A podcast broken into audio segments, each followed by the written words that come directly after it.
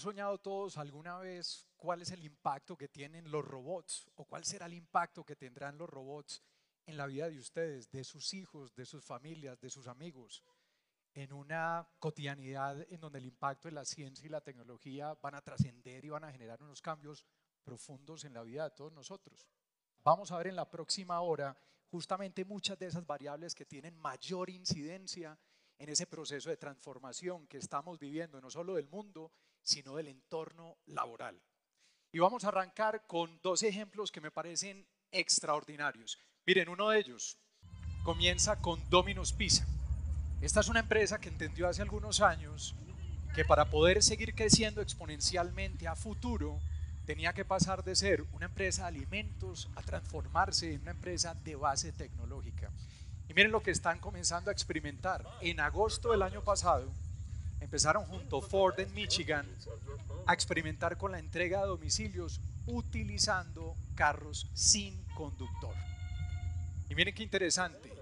Le plantean a los usuarios, pensando en el modelo experiencial, un modelo muy sencillo. Usted baja nuestra aplicación y a partir de allí elige cuáles son los ingredientes que quieren, luego hace el proceso de pago y se la enviamos en un carro que de una manera automática que desplaza a los conductores tradicionales le termina llevando a usted esa pizza deliciosa. Como ven, la familia lo único que hace en cuanto llega al carro es que introduce un código e inmediatamente se lleva la pizza. Otro caso que me encanta es el de Amazon Go. Imagínense que Amazon Go, que es uno de los grandes líderes en retail en el mundo, que inclusive se une mucho con un concepto del cual nos hablaba mucho esta mañana Gonzalo, Juana y que ahorita también mencionaba la expositora, que es el diseño centrado en el cliente. ¿Cómo logramos nosotros construir soluciones que a partir de las necesidades intrínsecas de los clientes empiezan a potencializar la capacidad de trascender en términos de la posibilidad de desarrollar negocios que se conectan en lo más intrínseco con todos ellos? Pues miren, Amazon Go es una tienda de conveniencia, es una tienda que tiene instaladas unas cámaras de alta resolución que lo que permiten es hacer un mapeo en tiempo real de cualquiera de los productos que quienes ingresan a la tienda se quieren llevar en determinado momento. En esta tienda no hay cajeros. Si de repente usted quiere buscar la cremita para la cara, no hay a quien preguntarle, porque es una tienda en donde usted mismo se autoatiende. ¿Y cuál es el único requisito que hay en ella? Bajar una aplicación y la aplicación en la medida en que usted va ingresando los productos de la tienda, va empezando a generar una factura automática. Es un modelo revolucionario que inclusive ha llevado mucha gente a pensar que tal vez estamos enfrentados como resultado de la posibilidad real de que se abran muchas de estas tiendas en los próximos años, en que va a haber un desplazamiento de la fuerza laboral terrible. Miren, en solo el ejemplo que hablábamos de Amazon, en Estados Unidos se cuantifica que probablemente 3.5 millones de cajeros probablemente se pueden llegar a quedar sin trabajo como resultado de la automatización. Es un número gigantesco. Y si pensamos en la cantidad de colombianos, por ejemplo, que viven de ese oficio, pues esto genera bastantes inquietudes y preguntas a futuro. El día del juicio final es algo entonces que como concepto se empieza a popularizar en los medios de comunicación. Seguramente han leído artículos, han visto la intervención de teóricos que frente al tema de la incidencia que va a tener la ciencia y la tecnología, economistas pues nos plantean un panorama realmente oscuro. Y sí, es totalmente cierto. La tecnología, la ciencia, la automatización, la revolución industrial 4.0 van a generar transformaciones y cambios profundos en las personas. Sin embargo, hay una buena noticia. Si como nación empezamos a prepararnos en torno a las decisiones que desde ahora hay que tomar para transformar el modelo educativo, los modelos de transformación de toda eh, la capacidad que vamos construyendo en la medida del tiempo de nuestra fuerza laboral, pues muy probablemente estaremos mejor preparados y seguramente pues podremos seguir en la línea de tiempo construyendo un país próspero que nos permita justamente pues, aprovechar todas las ventajas del impacto de la ciencia y la tecnología. Ahora, les cuento, alrededor de este tema, eh, McKinsey a nivel mundial hizo un estudio para identificar qué tan preparados estaban los países del mundo entonces para enfrentar esta revolución industrial.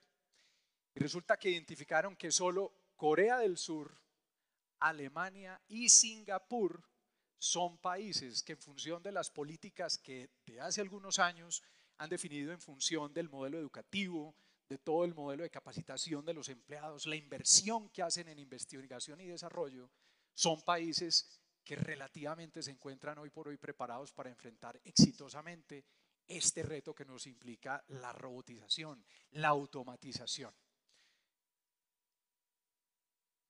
Esto entonces nos conecta con el concepto de Industry 4.0 y es un concepto revolucionario que se da como resultado de lo que mencionábamos anteriormente y de los ejemplos que presentábamos de Amazon y de Domino's. Este concepto nos plantea tres cosas importantísimas a partir de cosas que se van gestando, a partir de decisiones que se toman en entornos políticos, en entornos privados y en entornos socioculturales. Y la definición fundamentalmente se refiere a qué? A esa transformación que vamos a experimentar todos como resultado de la utilización de Internet y de tecnologías de punta como la nanotecnología, la inteligencia artificial, el machine learning, eh, la modificación de genomas y demás para poder transformar primero la manera como se organizan las organizaciones, la forma como las líneas de producción, sobre todo asociadas con la industria manufacturera se conciben y adicionalmente la forma como esas cosas que menciono se van conectando con el usuario final, con la oferta y la demanda para lograr negocios que son mucho más eficientes y que se nutren de la tecnología principalmente para lograr ampliar la torta de la economía y generar crecimientos exponenciales. Nuevamente, esto genera un reto enorme que no solamente implicará transformaciones enormes en lo que tiene que ver con nuestra cotidianidad en torno a la vida profesional, a la forma como van a evolucionar todos los empleados. Aquí también esto va a presentar, se va a manifestar de una manera muy interesante en la forma en que todos nosotros empezamos a relacionarnos con el mundo y en varios niveles.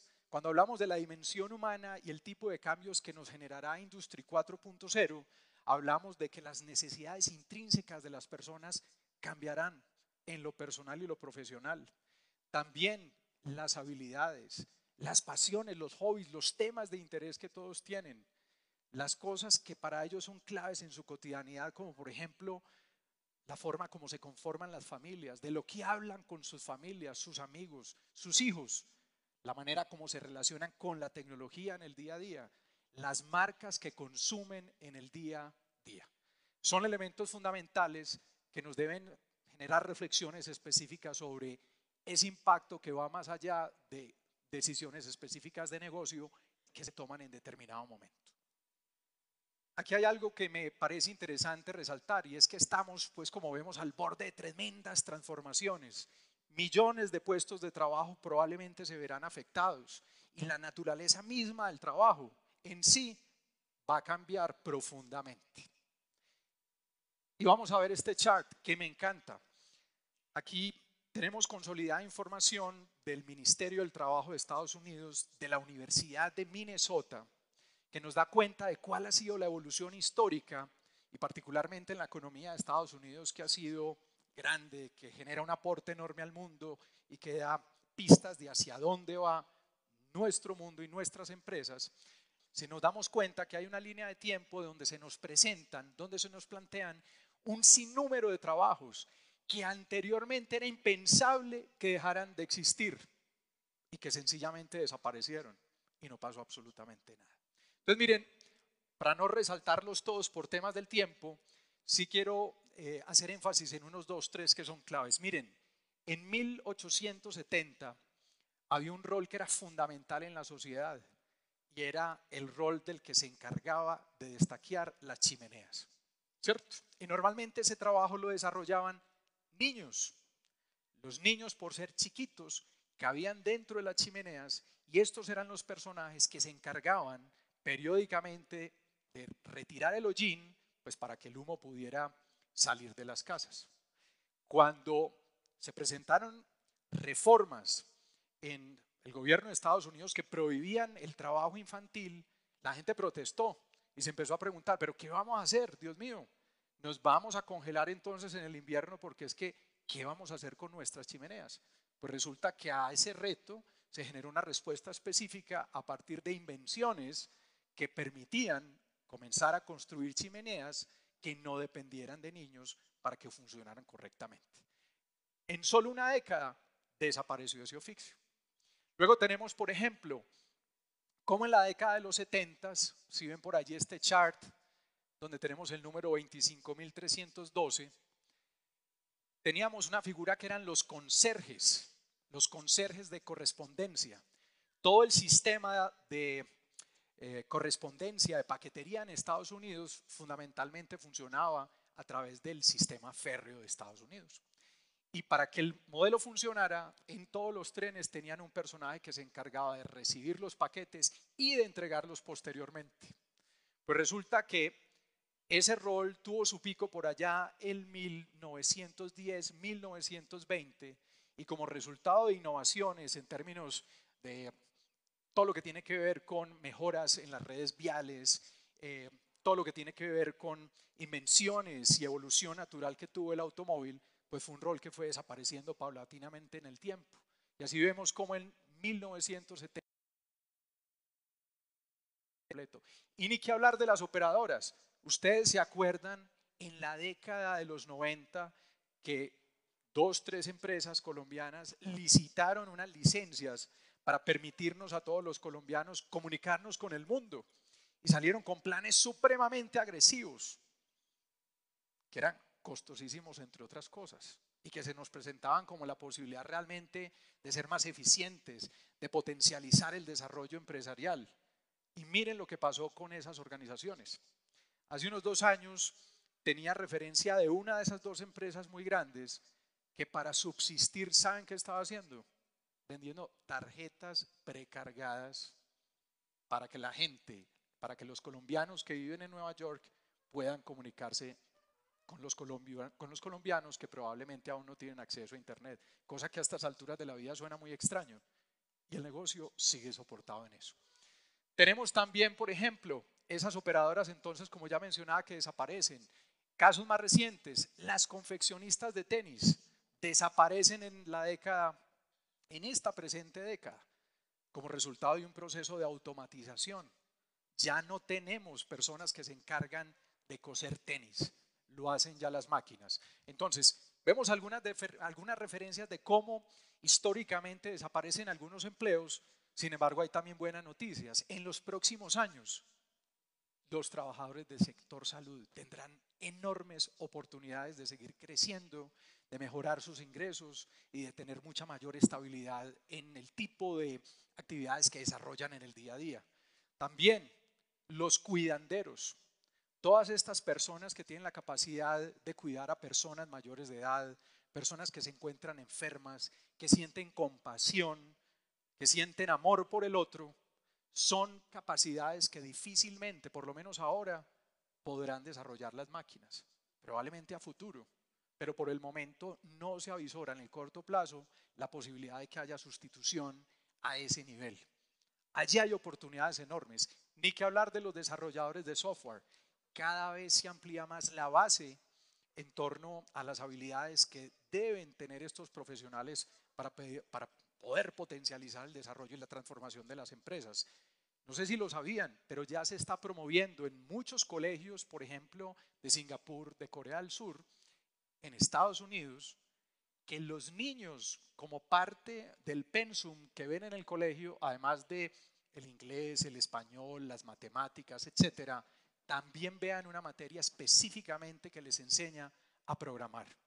Esa programación que le empiezan a enseñar a los niños les permite a ellos inscribirse en el futuro, comenzar a manejar desde chiquitos las variables que les permitirán inscribirse con éxito en las empresas del Industry 4.0, de la revolución industrial 4.0 que tanto impactará el empleo.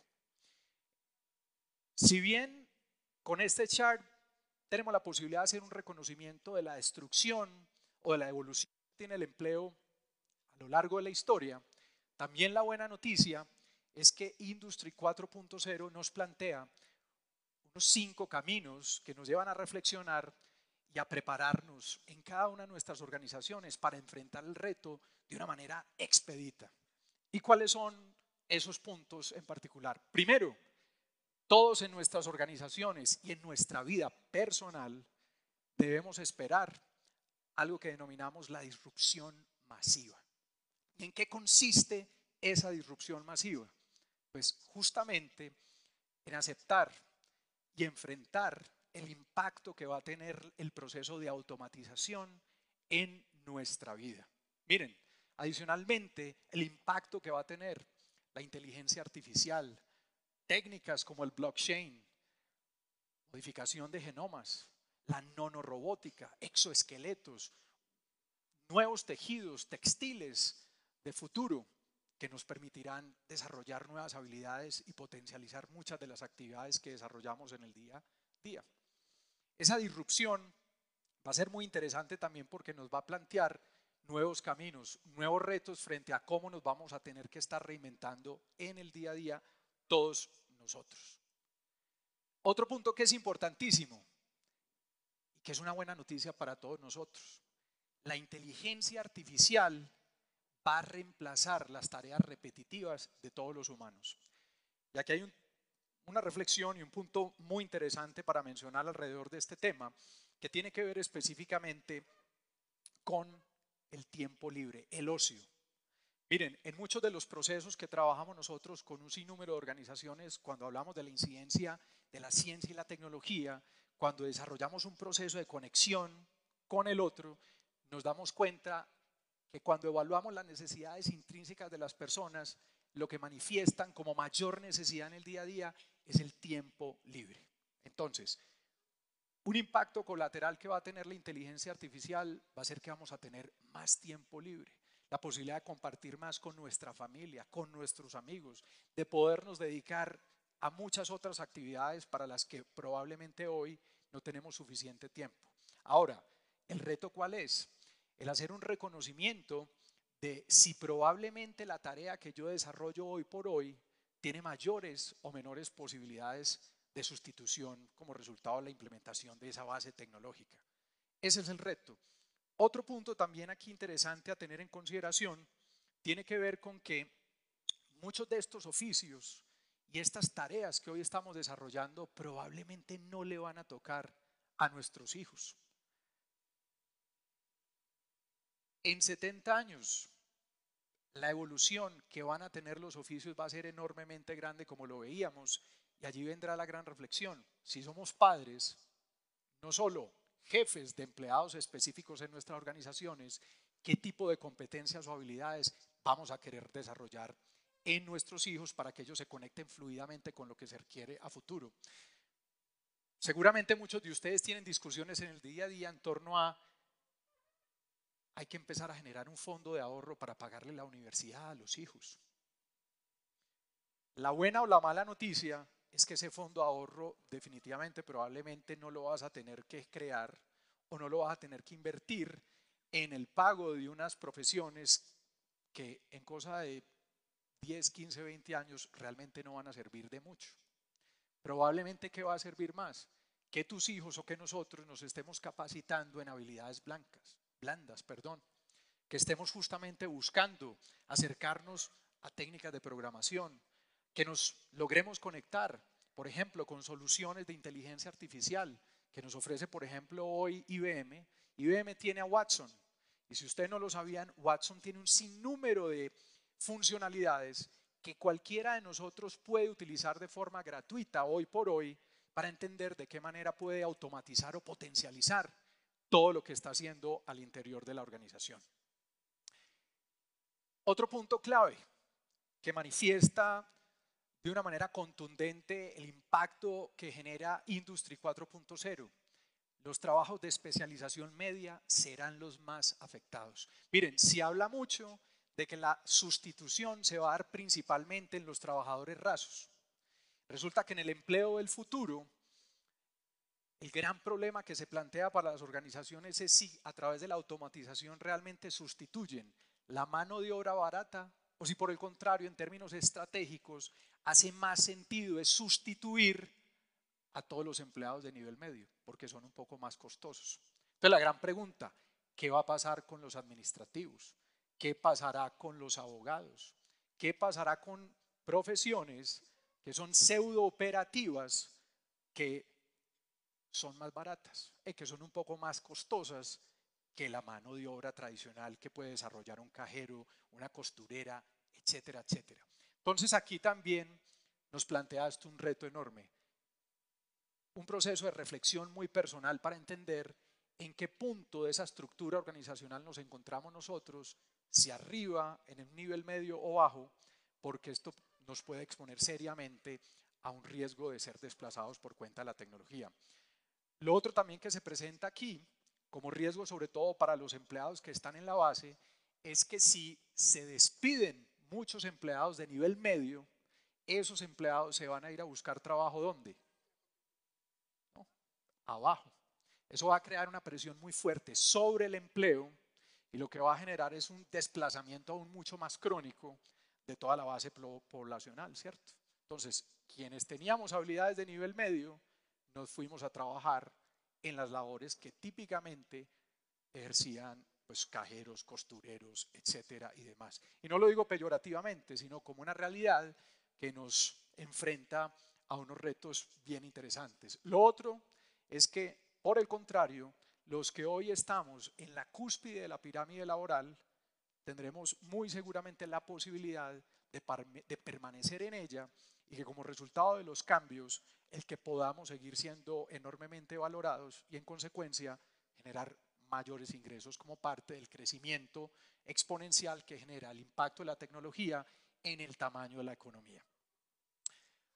Otro punto interesante tiene que ver con las oportunidades de trabajo. Si bien estas se van a distribuir desigualmente en un principio, hay un elemento esperanzador. Y es que imagínense que eh, un personaje del Instituto de Economía del MIT se puso a evaluar cuál era el impacto que tenía. Primero, la robotización en el desplazamiento de un número específico de empleados. Él encontró, como parte del estudio, que en una región sur de Estados Unidos, en el sudeste de Estados Unidos, en los últimos 10 años, digamos que han irrumpido con fuerza los robots. Y él encuentra que en esas regiones de Estados Unidos, por cada robot que se ha implementado en una organización, 6.5 personas se han quedado sin empleo.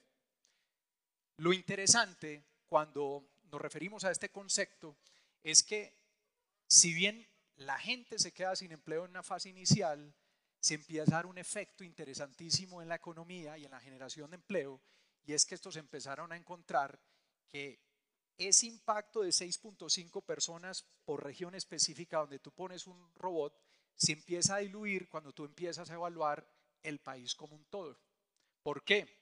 Como un fenómeno natural de la economía y por el vigor mismo de los procesos de emprendimiento, de la investigación, en inversiones en investigación y desarrollo, se empiezan a crear nuevas ofertas laborales. Entonces, por ejemplo, en el caso de ellos se terminan dando cuenta que el impacto en términos globales por cada, robot, pasamos de 6.5 personas a solo 3, por cuenta de que se generan empleos, en el caso del estudio de ellos, no en el centro de Estados Unidos o en el sudeste, sino en la costa de Estados Unidos.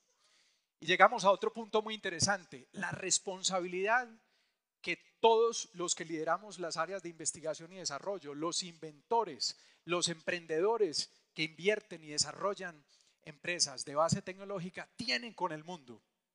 Este es un punto que tiene una implicación moral enorme. Les voy a poner un ejemplo. Joe Ito, el director del MIT, que es un instituto de tecnología de Massachusetts, que es un referente mundial frente a todos estos procesos de transformación, nos cuenta una historia y nos dice, qué paradójico que hoy existan máquinas, carros que se puedan conducir solos, algoritmos que permitan tener vías mucho más eficientes, pero qué paradójico que pocos estamos pensando al momento de desarrollar la tecnología en si nuestros, desarrollos específicamente contribuirán a la calidad de vida de las personas o, o si por el contrario lo único que pretenden hacer es automatizar la oferta laboral. Y él nos plantea algo, nos dice, las implicaciones morales que tiene todo este proceso inventivo nos tiene que llevar a pensar sobre, por ejemplo, si un carro que se conduce automáticamente, si tú vas montada en un carro y ese carro de repente se da cuenta que tú vas a estrellar a cinco personas, ¿cuál es la decisión y quién va a tomar la decisión de programar el carro para que el carro decida que prefiere que tú te mueras a atropellar a cinco, seis, diez personas, ¿cierto? De hecho, como parte de, esa pregunta, el MIT convocó a un grupo, a un grupo de personas y les, les contó todo esto, les dije, les cuentan, imagínense que los procesos de automatización nos permiten preservar la vida de las personas. Si un bus se va a estrellar, que el bus no se estrelle, que no atropelle a 20, 30 personas, que si acaso se mueran las dos, tres que van en el bus. Todo el mundo respondió ante esa reflexión o ante esa pregunta, fantástico, qué bueno, la tecnología es espectacular, qué bueno poder preservar vidas. Cuando le preguntaron a las personas de ustedes, ¿quiénes comprarían un bus o un carro que tomara la decisión de preservar la vida del otro y no la de ustedes? La gente dijo, ah, no, no, no, yo no me monto en un carro de esos. No, no, no, por nada del mundo. Entonces, las implicaciones morales que nos trae el impacto de la ciencia y la tecnología la revolución industrial 4.0 va a ser enorme y eso también tiene serias implicaciones con lo que tiene que ver específicamente con el tema laboral. Hay también unas variables muy interesantes que queremos mencionar que tienen un impacto específico en lo que será el futuro también del trabajo en Colombia. Primero, tenemos la dinámica económica del país, la estabilidad del petróleo la tasa de cambio, entre otros elementos que son allí importantes para mencionar. Hay otra cosa muy interesante, lo que tiene que ver con las transformaciones sociales y políticas. Miren que tenemos un acuerdo de paz. Se están generando inversiones muy interesantes para potenciar toda una base de colombianos como parte de un modelo que se plantea de posconflicto. Tenemos también igualmente que seguimos en algunas regiones con un impacto enorme en las BACRIM y eso tiene un impacto también en la capacidad que muchas regiones tienen de conectarse con el capital y con la posibilidad de trabajar, generar riqueza y crecer.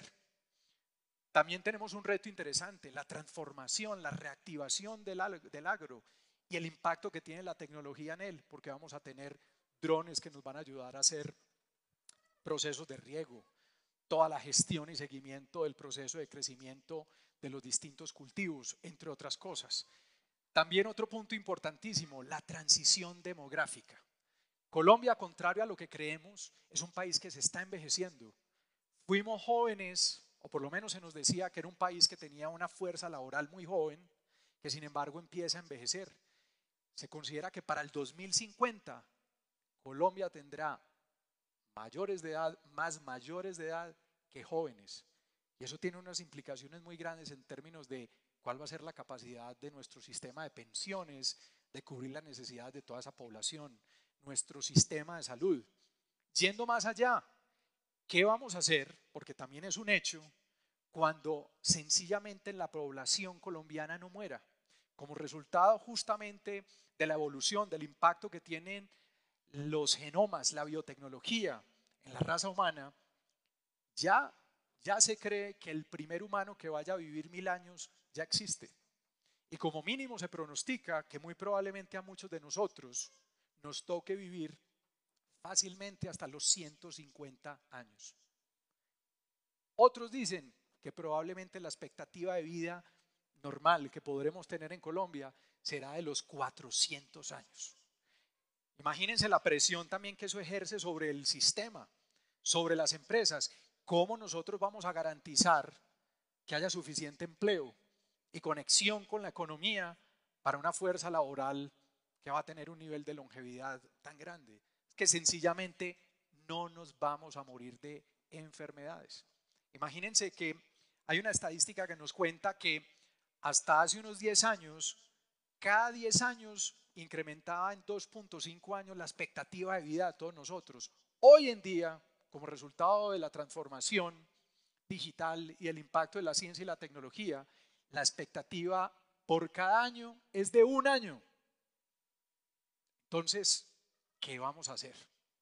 ¿Cómo vamos a hacer en nuestras organizaciones para gestionar desde el componente del recurso humano personas que cuando tengan 70 años, 80 años, no van a ser viejas? Probablemente estarán apenas en la flor de la vida, ¿cierto? ¿Qué vamos a hacer? Esos son retos muy interesantes. Además de otros elementos claves que impactan a Colombia, como la informalidad, nuevos riesgos emergentes, la transformación de los riesgos existentes en entornos laborales y trabajos emergentes. Todo lo que tiene que ver con esta economía geek. Toda esta generación de colombianos que se conectan con empleos que se soportan bajo un modelo tipo Uber. Yo estoy en ese empleo temporalmente por uno o dos días. De alguna manera colmo de satisfacción el deseo de estar cambiando todos los días, pero nunca tengo el interés de estar realmente estable en ninguna organización. Entonces, como vemos, Industry 4.0 va a causar una perturbación enorme en los modelos de negocio y también un cambio en las habilidades que los trabajadores vamos a tener que tener para el futuro. ¿Y cuáles serán esas habilidades? Aquí tenemos justamente en esta primera columna las habilidades que proyectadas al 2020, todos nosotros tenemos que tener para seguir siendo empleados no solo competentes, sino empleados que aspiremos a seguir creciendo y seguir, ya que nos sigamos, pues, por cierto, beneficiando del crecimiento enorme que tiene la economía. Si nos damos cuenta, se habla mucho de la solución de problemas complejos, pensamiento crítico, la creatividad como un elemento fundamental. Y ojo, y la creatividad entendida no solo como la capacidad tradicional que se asocia más a publicistas, diseñadores gráficos, sino más bien a esa capacidad que tenemos que desarrollar todos para generar pensamiento disruptivo, la capacidad de transformar, mejorar procesos, el desarrollar la capacidad de conectarnos de una manera mucho más adecuada frente a los retos que nos presentan nuestras organizaciones versus las necesidades que nos presentan los consumidores en el mercado. La creatividad, yo me atrevería a decir que probablemente será una de esas habilidades fundamentales que difícilmente en el corto plazo las máquinas podrán reemplazar. Todo lo que tiene que ver con gestión de recurso humano, la posibilidad de coordinar con los otros, de trabajar en equipo es un elemento fundamental. La inteligencia emocional, que anteriormente de hecho no marcaba como parte de esas habilidades que figuran en esta columna que tenemos a mi derecha. Será un componente, una habilidad fundamental, juicio y toma de decisiones, la orientación del servicio, temas de negociación, algo que se denomina la flexibilidad cognitiva. Esas serán las habilidades de futuro y frente a ellas, la gran respuesta y el gran reto que tienen las empresas, las áreas de recursos humanos, es identificar cuáles deberán ser las líneas de formación que conectan a todos nuestros empleados con ese tipo de habilidades específicas para poder florecer en el futuro. Esto también se conecta con la automatización y el impacto específico que va a tener por sector industrial. Miren, según las cifras que nos entrega el Foro Económico Mundial, ellos nos cuentan que la industria financiera, todo lo que tiene que ver con sector de servicios, infraestructura básica y demás, van a ser sectores donde va a haber un enorme nivel de inestabilidad. Aquí nos dicen que el 42-43% de toda la base laboral que hay en estos sectores puede llegar a ser reemplazada en los próximos 5, 10 años. ¿Cuáles son las que nos presentan menos riesgos? Por ejemplo, el sector de entretenimiento e información, todo lo que tiene que ver con consumo masivo, sector salud, son sectores que durante los últimos años han comenzado a vivir transformaciones muy grandes y sectores específicamente que han comenzado a invertir enormemente en procesos de capacitación de su fuerza laboral, en lo que tiene que ver también específicamente en la inversión con investigación y desarrollo para transformar los modelos de negocio y potenciarlos verdaderamente a futuro. Si hacemos un ponderado, un promedio general de todo esto, nos cuenta el Foro Económico que el 35% de toda la base laboral que tenemos hoy presente en el mundo será sustituida, o por lo menos que tendrá el riesgo de ser sustituida. Y si unimos ese concepto a lo que les mencionaba anteriormente, que muy probablemente no van a ser los empleados rasos, sino los de nivel medio, los que sean sustituidos, pues muy probablemente pues eso nos debe llevar a actuar con vigor y aceleradamente a todos nosotros para inscribirnos en la economía del futuro. Para Colombia todo esto representa un riesgo enorme que denominamos como la desindustrialización prematura. ¿Y esto qué significa?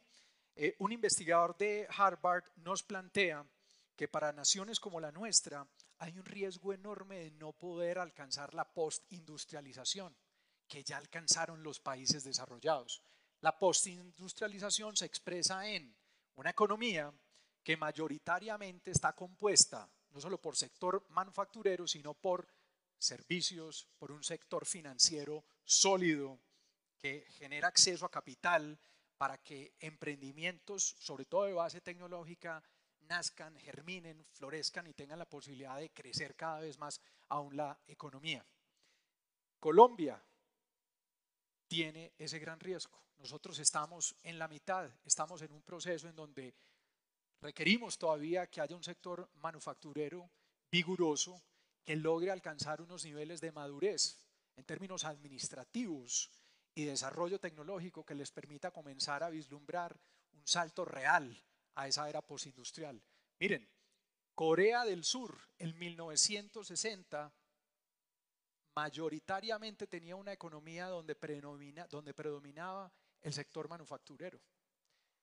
Poco a poco fueron creciendo de pasar de la confección de camisas la experiencia que les fue dando justamente la comercialización, la venta de esas camisetas les permitió tener acceso a nuevos modelos administrativos, a concebir modelos de negocio mucho más óptimos, les permitió tener acceso a tecnología, que luego les permitió dar el salto a que, por ejemplo, hoy tengan los astilleros más grandes del mundo, a que empresas como Samsung, que después de Apple tiene una de las valoraciones en sector tecnológico más grandes y de hecho que todos reconocemos como una empresa de enorme innovación tecnológica, pues ha tenido pues por supuesto como resultado de esto pues un impacto enorme y muy positivo en aquel país.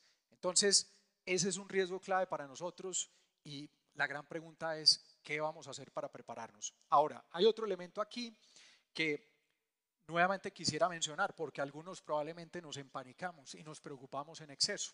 Ocurre también en Colombia un fenómeno y en países subdesarrollados o similares al nuestro, y es que muchas de nuestras empresas han tenido un proceso de adopción tecnológica muy lento. ¿Eso qué implicación tiene con la conexión con las variables de futuro y la transformación del empleo?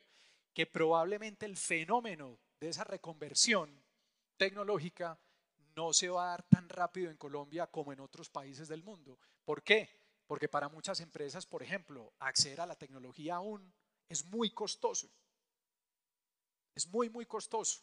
Entonces probablemente el proceso será más lento, sin embargo, allá llegaremos. Dos reflexiones finales, ya que tenemos un minuto para terminar.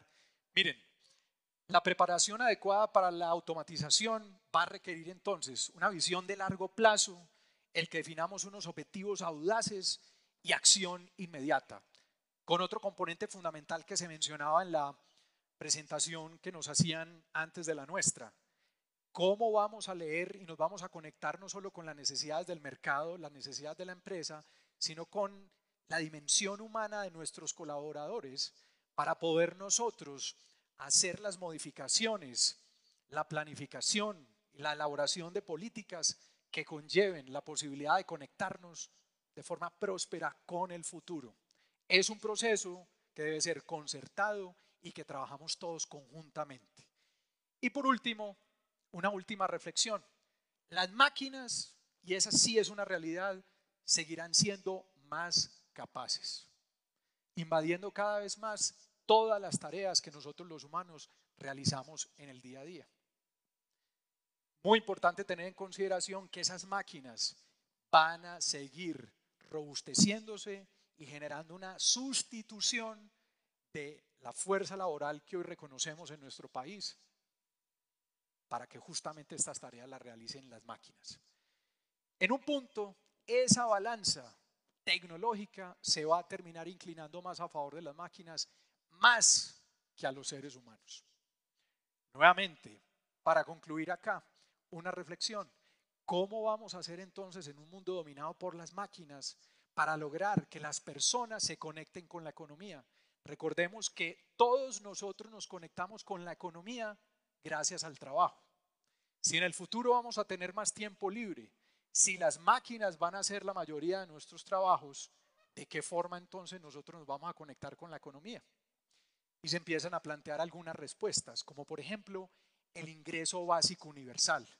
En Kenia, en Finlandia, en Estados Unidos, han tomado la decisión de empezar a distribuir un salario mensual totalmente gratuito a ciudadanos de sus países para identificar cuál es el efecto que tiene en la economía esa posibilidad de seguir recibiendo ingresos como resultado de los procesos de automatización.